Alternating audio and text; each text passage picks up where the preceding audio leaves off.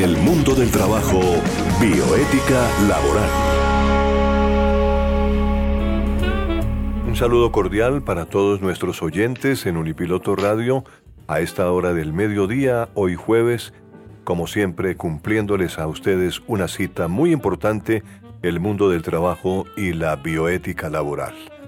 Yo soy Tito Martínez Ortiz y tengo en la línea a nuestra primera invitada hoy, Ángela María Gómez Marín. La doctora Ángela María es la directora de la Fundación Construyéndonos, que trabaja sobre la prevención del suicidio por causas laborales. Vamos a dialogar con ella, vamos a tener también eh, algunos eh, tips sobre eh, tecnociencia e intimidad. Vamos a tener exposición de la doctora Gloria Patricia Ortega Bedoya del Grupo de Gestión de Entrenamiento y Análisis de la Inspección del Trabajo de la Dirección de Inspección, Vigilancia, Control y Gestión Territorial sobre nuevas normas en las inspecciones móviles del Ministerio de Trabajo. Igualmente nos eh, complace mucho, como siempre, el doctor Julián Serna Giraldo, que nos habla sobre la crisis del cambio climático aquí en este programa. El doctor eh, Octavio Arcila Quintero, abogado y filósofo, magíster en educación, nos hablará hoy sobre las empresas de beneficio e interés colectivo y tendremos la intervención de Estefanía Gómez Castaño, profesional de negocios internacionales de la Universidad Piloto, que nos contará una historia laboral.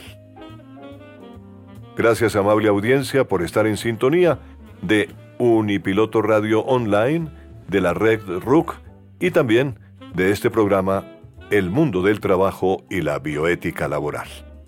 Comenzamos entonces con la doctora Ángela María Gómez Marín. Doctora Ángela María, muy buenas tardes. Bienvenida. ¿Cómo está usted? Muy complacida de estar acá con ustedes y que podamos hablar de salud mental. Claro que sí. ¿Qué es, eh, ¿Quién es Ángela María Gómez Marín? Comencemos por dar a conocer a nuestra audiencia eh, su, su currículum, pero muy resumido, desde luego, porque como comprenderá, el tiempo en nuestra emisora es eh, contado. Entonces, ¿quién, ¿qué hace Ángela María? ¿Quién es, quién es Ángela María Gómez Marín? Claro que sí. bueno, eh, yo soy psicóloga, eh, magíster en educación y desarrollo humano. Eh, vivo en el departamento del Quindío, en el municipio de Salento.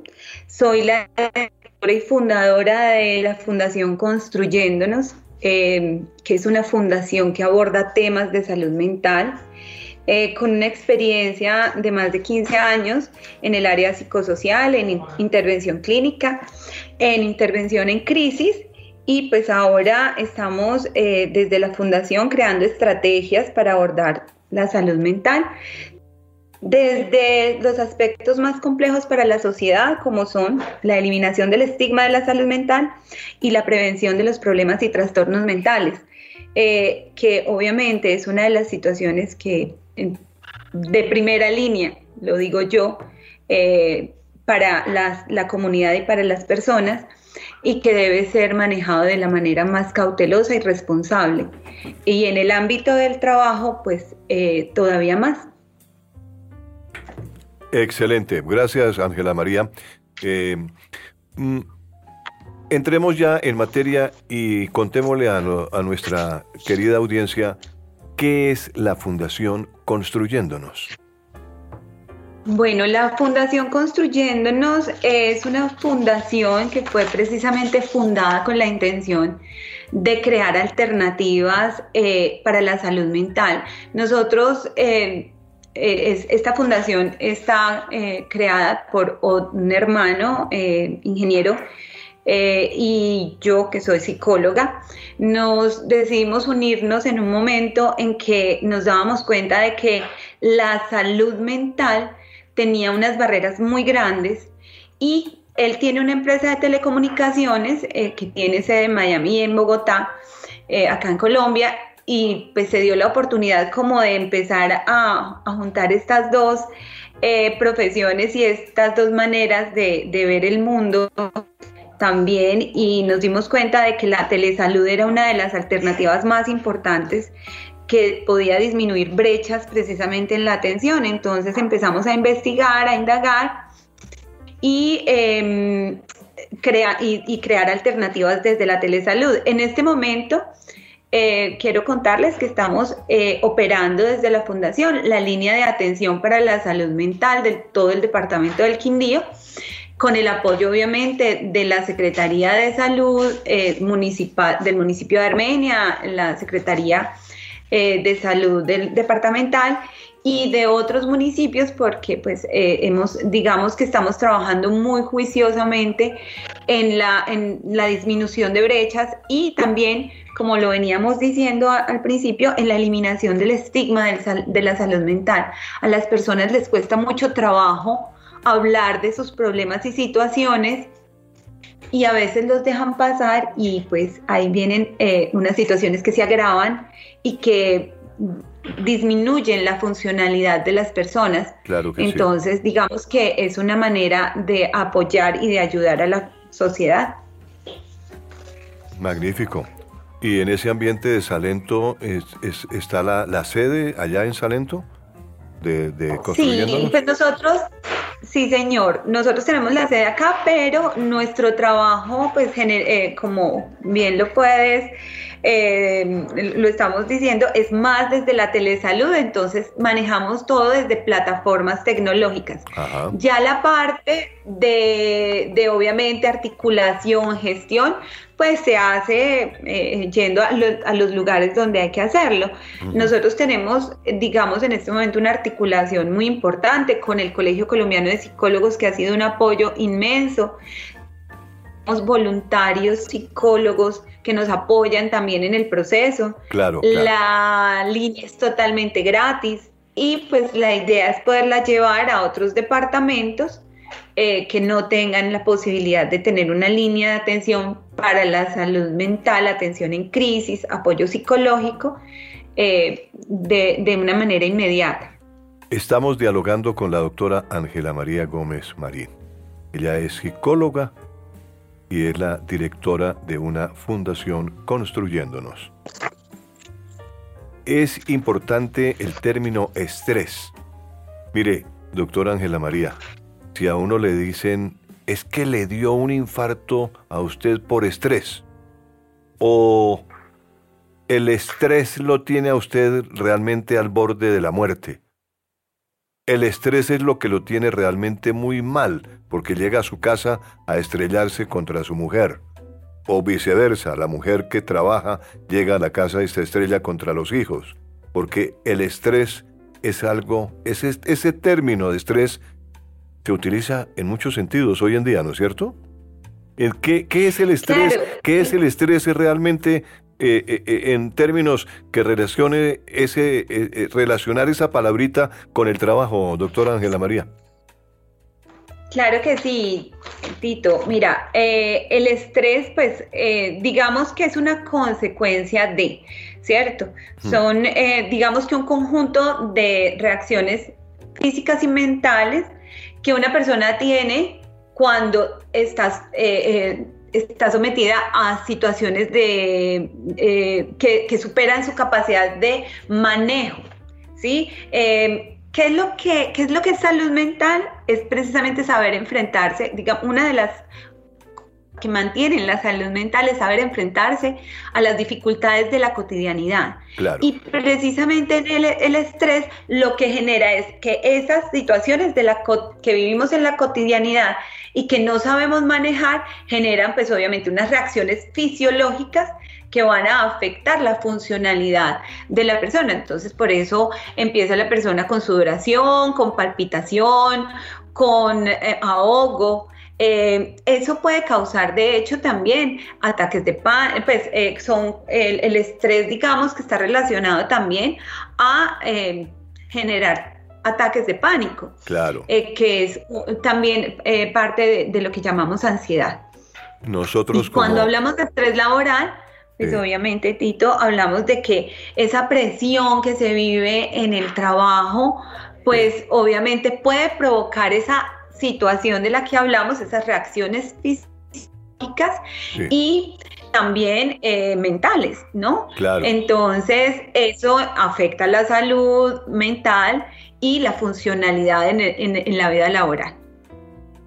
A veces uno se encuentra con eh, dificultades en la vida, ¿no? Eh, y, realmente no sabe sortear esas dificultades. Y muchas veces son dificultades que ocasionan eh, la ruptura de matrimonios y cosas de esas, ¿no? la gente se, la gente se divorcia, se divorcia por culpa del estrés, ¿no? a veces. Claro. Pues eh, digamos que el estrés es una reacción. Mm. Realmente de lo que debemos hablar son de los problemas mentales y de los trastornos mentales. Dentro de los problemas mentales, pues podríamos hablar de lo que genera un problema, lo, que genera esa reacción que genera ese, esa situación. que me tengo que enfrentar y que no sé manejar, pues me reacciona, me genera esa reacción fisiológica que hace que mi organismo sienta estrés, o sea, que se estrese, que no, que se colapse, que no tenga la capacidad de poder manejarlo en ese momento. Entonces, si el estrés se vuelve sistemático, digamos, o esas sensaciones se vuelven sistemáticas, pues entonces ahí es donde viene la situación más grave y es donde ya se nos sale de las manos y nos toca buscar ayuda de manera inmediata que es otra de las dificultades y de lo cual vamos a hablar más adelante. A ver, doctora Ángela María, ¿por qué no hablamos de la magnitud del problema del estrés en el trabajo? ¿Cuál es, cuál, es la magnitud del problema del estrés en el trabajo? Usted que tiene experiencia pues en el manejo. Mira, lo que pasa es que hay unos, unos factores desencadenantes, ¿cierto? En el trabajo respecto a eh, las situaciones que pueden generar en las personas, eh, eh, en los trabajadores, em, situaciones que lo lleven a, por ejemplo, no poder manejar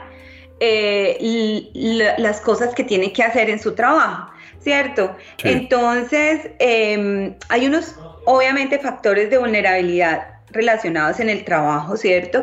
Y que son, digamos, esas, esas situaciones que mm, deben estar previniéndose. Entonces hablamos del acoso laboral, de, hablamos de, la, de eh, la pérdida del interés en el trabajo.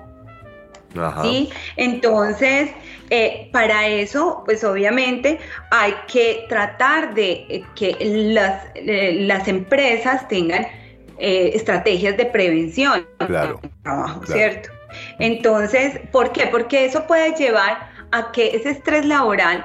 A esas situaciones laborales que nos llevan, que llevan a las personas a su punto máximo donde ya no tienen la capacidad de mantener la, cordura, de controlar sus emociones, de estar con un equilibrio em, para recibir las, las, órdenes o para poder eh, generar una buena relación con el cliente o con las personas que atienden.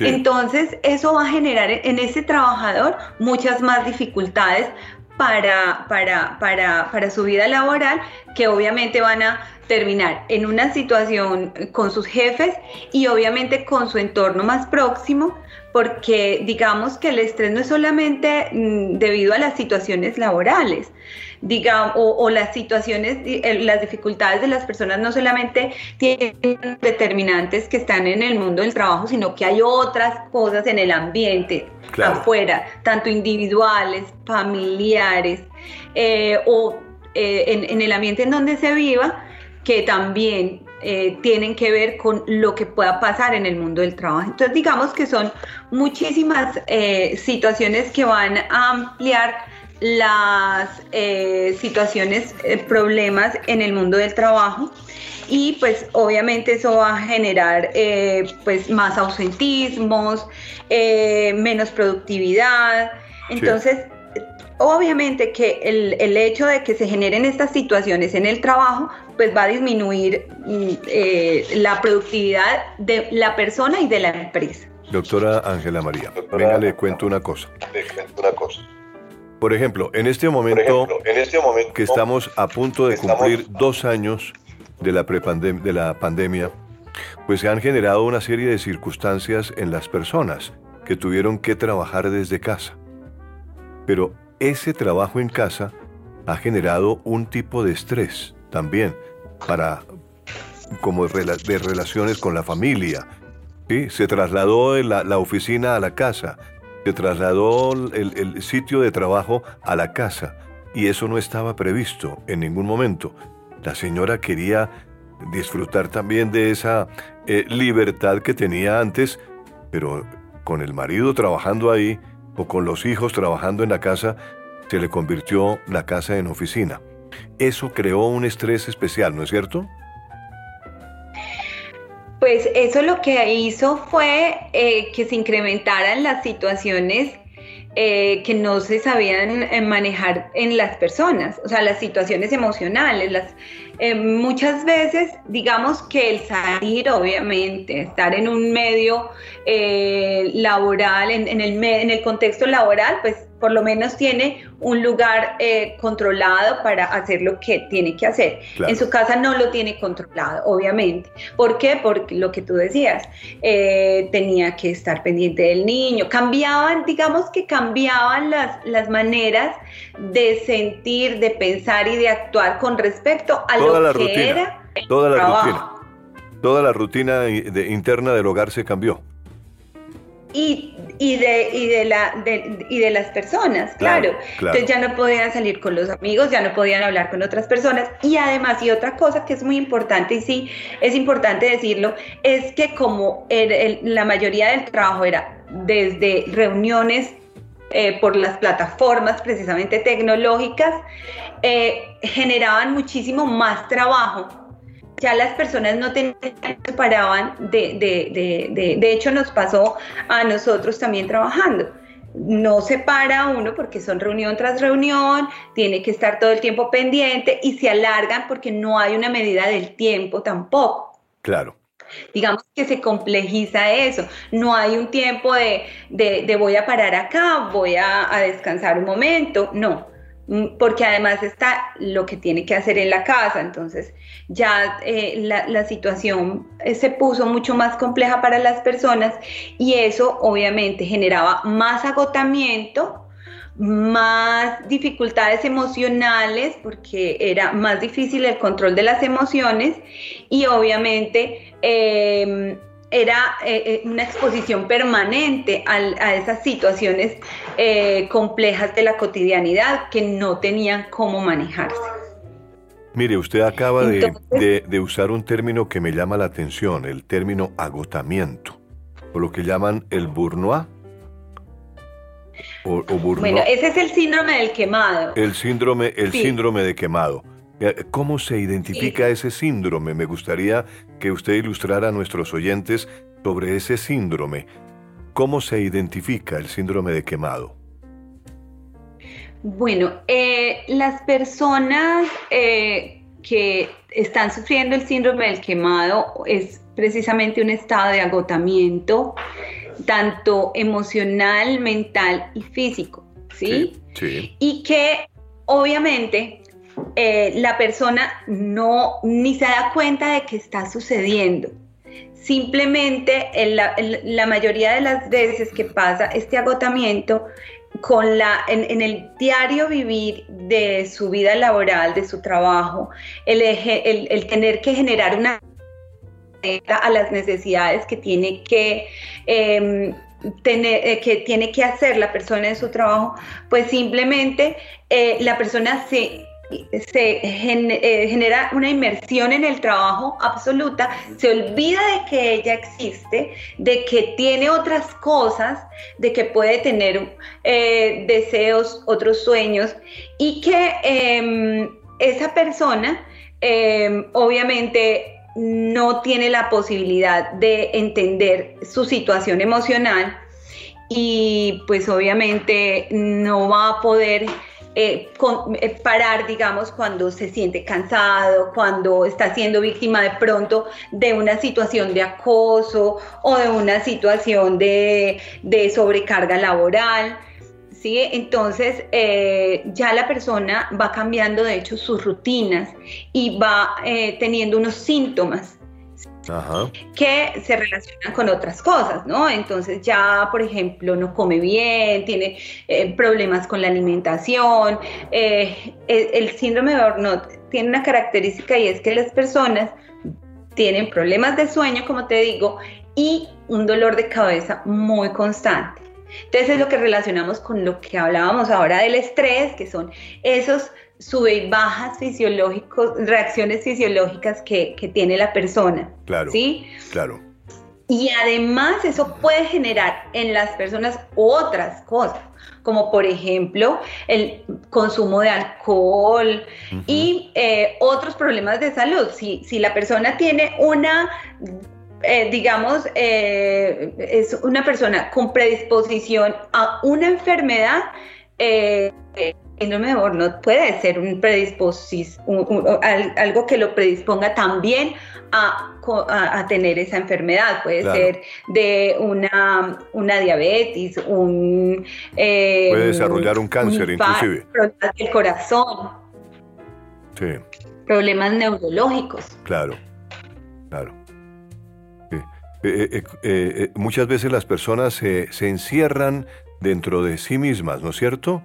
Eh, dentro de, las dificultades y todas las cosas que se presentan, gente que pierde el empleo, que muchas veces se va a su casa, se encierra, ¿esas personas están eh, padeciendo ese, ese síndrome? Pues eh, es que mira, hay que tener en cuenta varias cosas. Obviamente hay que revisar porque cada persona es particular, tiene una historia particular y digamos que ese tipo de cosas son multifactoriales. Entonces, ese tipo de situaciones.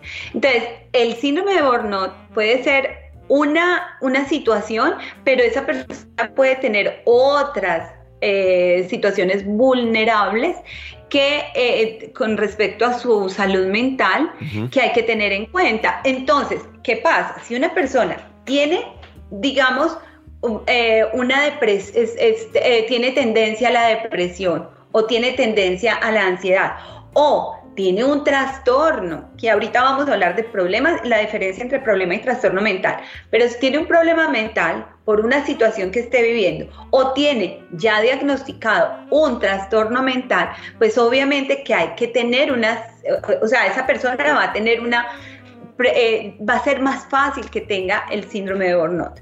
¿sí? Entonces, eh, porque ese agotamiento, esas situaciones, eh, digamos, de su entorno de vida, pues le van a generar muchas más posibilidades de que tenga el síndrome del quemado. Entonces, y además, el, este también va a generar que eso empeore. Entonces ahí va a haber una situación muy complicada. Estamos con la doctora Ángela María Gómez Marín. Ella es psicóloga, directora de una fundación que se llama Construyéndonos y que funciona en el Quindío. Y naturalmente desde allí nos está atendiendo hoy esta entrevista. Agradecemos el tiempo de la doctora y dentro del contexto del trabajo pues eh, nos gustaría, doctora Ángela María, para nuestros oyentes del mundo del trabajo, eh, el suicidio, ¿cómo se da en el contexto del trabajo? Hemos escuchado muchas veces ese término del suicidio, gente que se suicida en el contexto del trabajo, ¿cómo ocurre? ¿Por qué ocurre?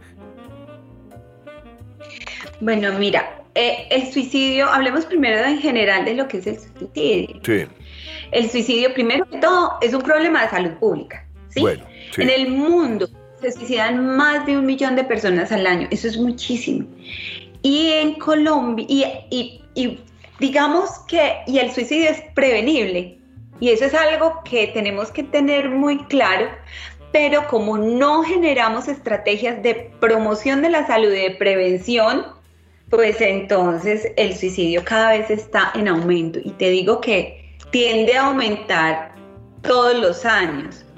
Eh, en el departamento del Quindío, por ejemplo, es eh, el, departamento del Quindío a nivel nacional llevamos más de seis años como en los primeros tres lugares con los más altos índices de, conducta suicida. Cuando hablamos de conducta suicida hablamos de eh, intento de suicidio y de suicidio consumado. eso es obviamente muy grave. Sí, claro. Entonces, eh, porque nos hemos dado cuenta, y esa es una de las cosas que hemos trabajado desde la fundación, y es que a pesar de, que hay política, hay una política pública de salud mental, hay unas normativas dentro del mundo del trabajo, pues está lo de riesgos psicosociales, ¿cierto? Ellos, eh, hay, unas em, normas que la, eh, y además están las ARLs que deben generar y hacer las baterías de riesgo psicosocial para las personas que están en el mundo del trabajo, para revisar precisamente y hacer de alguna manera un tipo de prevención. Sin embargo, estas estrategias no son, no son eh, la, la única manera de hacerlo. De hecho, hay que ir mucho más profundo y una de las cosas que hay que hacer es precisamente enseñar a las personas a qué es lo que, eh, a qué tienen derecho, por qué es importante buscar ayuda. Eh, a veces las personas no saben, por ejemplo, que existen líneas de atención gratuitas atendidas por psicólogos profesionales que pueden ayudarles a manejar eh, una situación de crisis para que eso no se convierta luego en una situación mucho más grave. Claro. Y poder ayudarlo a sortear esa situación, buscar, buscar ayuda con, la, con el sistema de salud. Pero a las personas les da mucho miedo. Lo mismo pasa con eh, en el mundo del trabajo.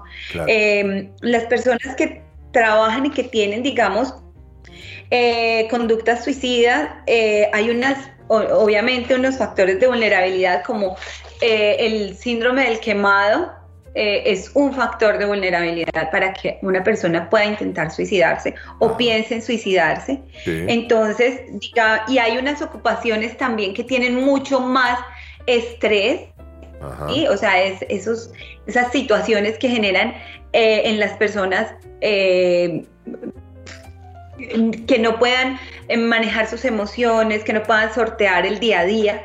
Entonces, si no se son identificadas a tiempo, pues pueden generar en las personas unas frustraciones muy grandes que lo lleven a no poder enfrentarse a las, a, las, a las situaciones que viven en ese día a día en esa, eh, en, esas, eh, en esa cotidianidad laboral y que lo lleven a pensar en que la mejor solución sea pues, suicidarse, ¿cierto? Claro, eh, doctora Ángela María, estamos en el mundo del trabajo. Es un programa que tiene un sentido social muy importante con nuestros oyentes en una radio totalmente académica que se origina en una universidad, como la Universidad Piloto de Colombia, en donde nosotros en la Universidad Piloto somos libres de decir lo que queramos, desde luego con las limitaciones que impone el mundo de hoy y, las precauciones que debemos tener. Pero fundamentalmente, ¿usted qué recomendaría a nuestros oyentes hoy en día con quién conectarse? ¿Usted tiene un, un teléfono? ¿Usted puede dar un teléfono? Una, una, un, una, un, un modo de conectarse con nuestros, con nuestros oyentes que quieran consultarle alguna, alguna temática relativa a, esto que estamos hablando? Claro que sí. Claro que sí. ¿Dónde la pueden la línea, por ahora, de hecho, la tenemos a nivel, es un teléfono fijo. Sí. Marcan el, el, el eh, indicativo que es 606 eh, 735-9950 y cualquier persona puede llamar y preguntar si está sintiendo que hay alguno, alguna situación que le está afectando. ¿sí? que tengo sobrecarga laboral, que siento que estoy teniendo acoso laboral. Obviamente, quiero decirte, como, como te digo, las ARLs están en permanente, eh, eh, pues, eh, digamos, eh, tratando de solucionar estas situaciones en el ámbito del trabajo. Los trabajadores tienen ARLs eh, designadas, ¿cierto? y mm, eh, digamos que eh, ellos también pueden apoyar en este proceso, pero entendemos que no están las 24 horas, que van es muy de vez en cuando y que de pronto en esa parte de prevención no hay unas estrategias claras en el mundo laboral para que las personas puedan llegar a tener comunicación con alguien que les pueda ayudar. Para eso existen este tipo de líneas. en Bogotá pueden llamar a 106 porque la 106 es una línea de atención en crisis. Eh, y la de eh, nosotros que pueden llamar de cualquier lugar de Colombia, no importa, nosotros atendemos llamadas de cualquier lugar de Colombia al 606-735-9950. Ahí le va a contestar siempre un psicólogo que le va a atender la llamada. Es totalmente gratuita. Muy bien. Y vamos a poder hablar de cómo se está sintiendo, si es el ambiente laboral o esa otra situación que está desencadenando en él eh, baja productividad en su trabajo, porque como te digo, no siempre es la situación generada en el mundo del trabajo, sino también en su entorno más próximo que lo puede estar afectando o otra enfermedad. Claro. Entonces, digamos que habría que eh, eh, también entender eso. Sí.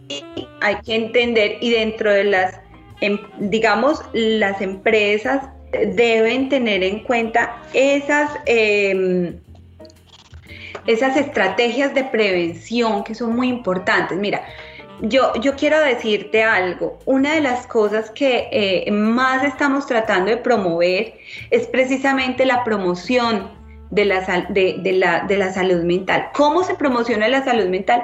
enseñándole a las personas, primero, que buscar ayuda no es, no es malo, no está mal estar mal, ese es un, digamos, lema que últimamente se ha escuchado mucho y que a mí me parece también muy importante que la gente lo entienda. Yo me puedo sentir mal y tengo el derecho a buscar ayuda. El psicólogo y el psiquiatra no estamos solamente para curar, también estamos para prevenir, para ayudar a las personas a generar herramientas en su día a día. Precisamente, si yo no tengo la capacidad de tener una herramienta para controlar mis emociones, eh, cualquiera que sea, puede ser que tenga irritabilidad, puede ser que tenga depresión, puede ser que tenga ansiedad, porque a veces eh, las situaciones me pueden generar falta de sueño, eh, cansancio, dolor de cabeza.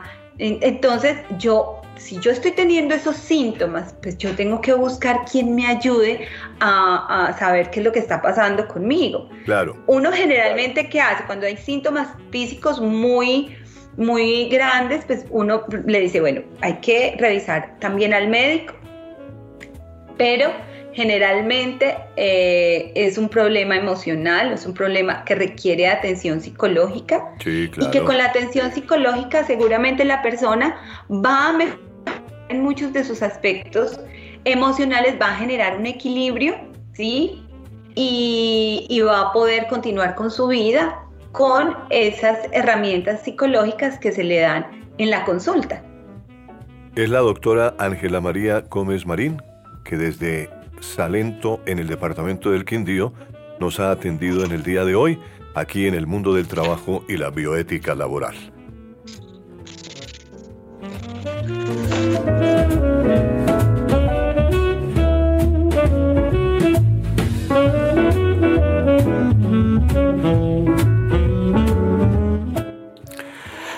Sí, con la Universidad Piloto de Colombia y el Ministerio de Trabajo estamos dejando esta charla que es de carácter preventiva para el mundo del trabajo en un podcast que los ciudadanos pueden consultar y encontrará todo sobre el mundo del trabajo y específicamente que nunca se ha tratado el tema del suicidio er, relacionado con el trabajo.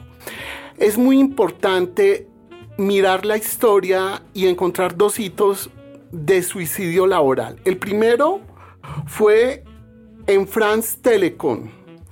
Sus directivos son acusados de ser los impulsores de una cultura empresarial que supuestamente provocó que 19 trabajadores se suicidaran, otros 12 lo intentaron y 8 más sufrieron depresión.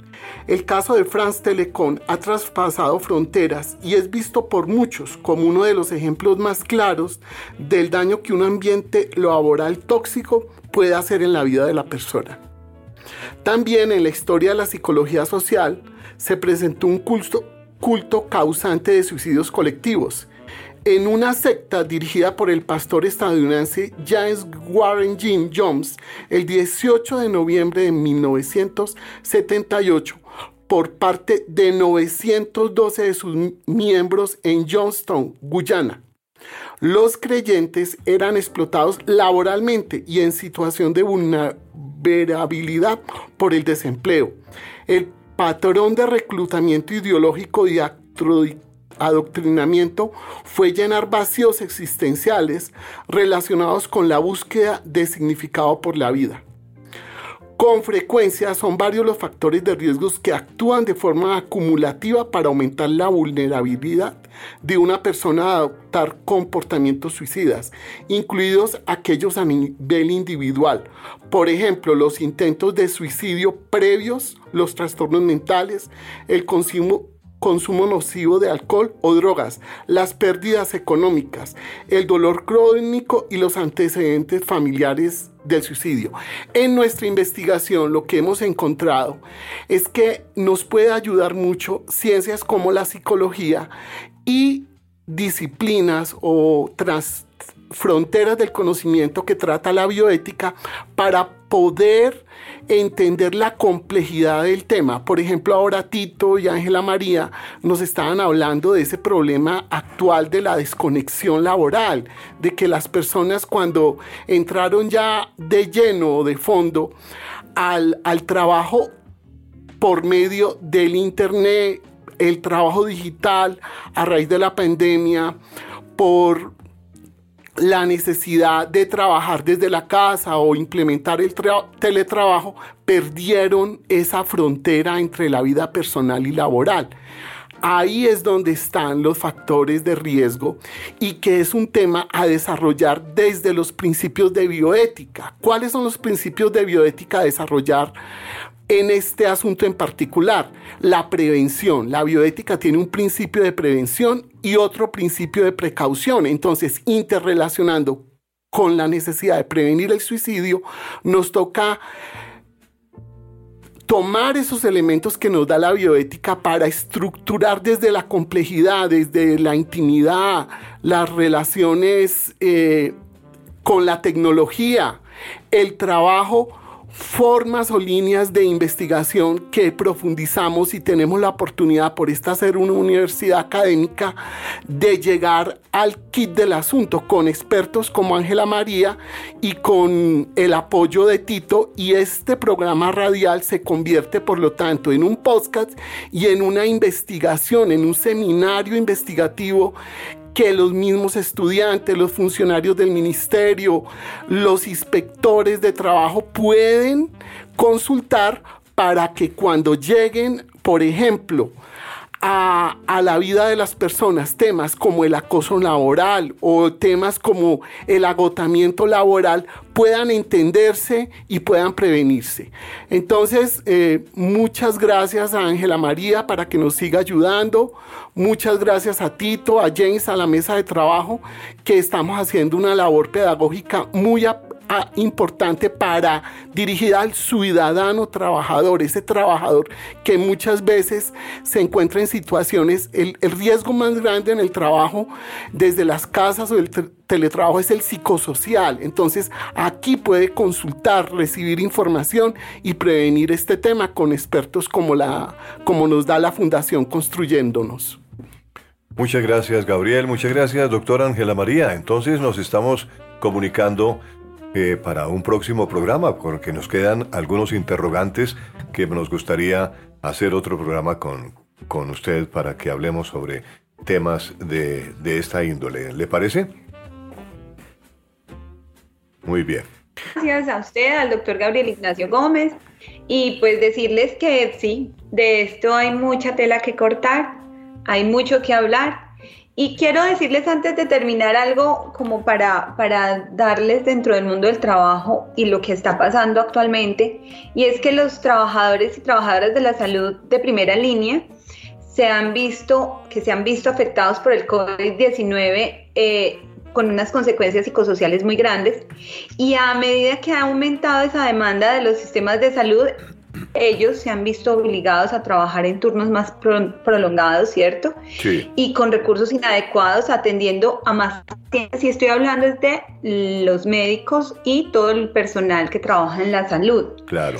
Eh, y además de todo haciendo, atendiendo a muchísimos pacientes y haciendo frente a pérdidas porque son muchísimas las personas que están perdiendo. Claro. Entonces, también además a estar infectados, a perder sus seres queridos y ellos, sin embargo, estar ahí en primera línea. Y eso era lo que quería como dejar como una reflexión al final de que el personal de, de la salud es uno de los más afectados y los médicos es uno de los que están más eh, vulnerables ante el suicidio. Eso era lo que quería decirles como para terminar, porque me parecía importante. Perfecto, doctora Ángela María Gómez Marín, directora de la Fundación Construyéndonos sobre la prevención del suicidio por causas laborales. Hemos tenido el placer de dialogar con eh, ella en, esta, en este mediodía y en esta emisión del mundo del trabajo y la bioética laboral.